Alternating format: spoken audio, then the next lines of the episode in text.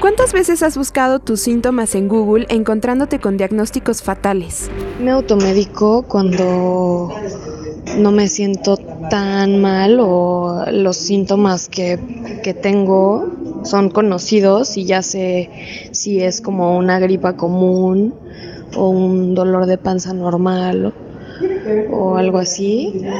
Eh, cuando me siento mal, no googleo los síntomas porque, porque solo salen, solo me asusto, me asusto de más.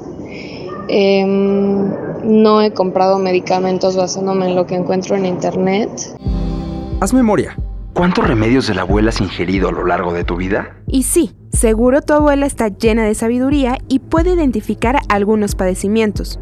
Pero de acuerdo con un estudio hecho por Doctoralia, la plataforma que funciona como un Google de médicos a lo largo del mundo, los mexicanos creemos que podemos ahorrarnos 10 años en la Facultad de Medicina con solo revisar un par de páginas de Internet. Un par de, páginas, de, internet. Y aunque de acuerdo con las creencias de los médicos encuestados sobre el exceso de información, el 81% de quienes respondieron la encuesta creen que la automedicación es resultado de la falta de información. ¿Cómo? Nos automedicamos porque tenemos mucha información, pero buscamos nuestros males por falta de información. Yo digo que todo es culpa de la falta de tiempo, ganas y dinero para ir a un doctor. ¿Por qué no le preguntamos a más universitarios?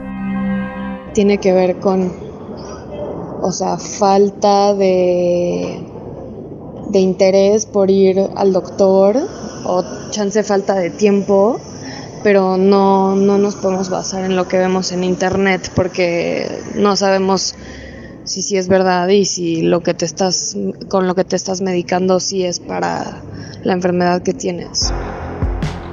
De acuerdo con la encuesta de Doctoralia, más de la mitad de la gente que se automedica lo hace porque ya ha padecido esos síntomas antes y conoce el medicamento que soluciona su problema. Sin embargo, hay cifras que pueden ser un foco rojo para la Secretaría de Salud, pues el 21% de los encuestados afirmó que no puede costearse un especialista o porque la lista de espera es muy larga y no tiene tiempo para ir. La ironía de todo esto es que en el 61% de los casos la automedicación ha resultado efectiva.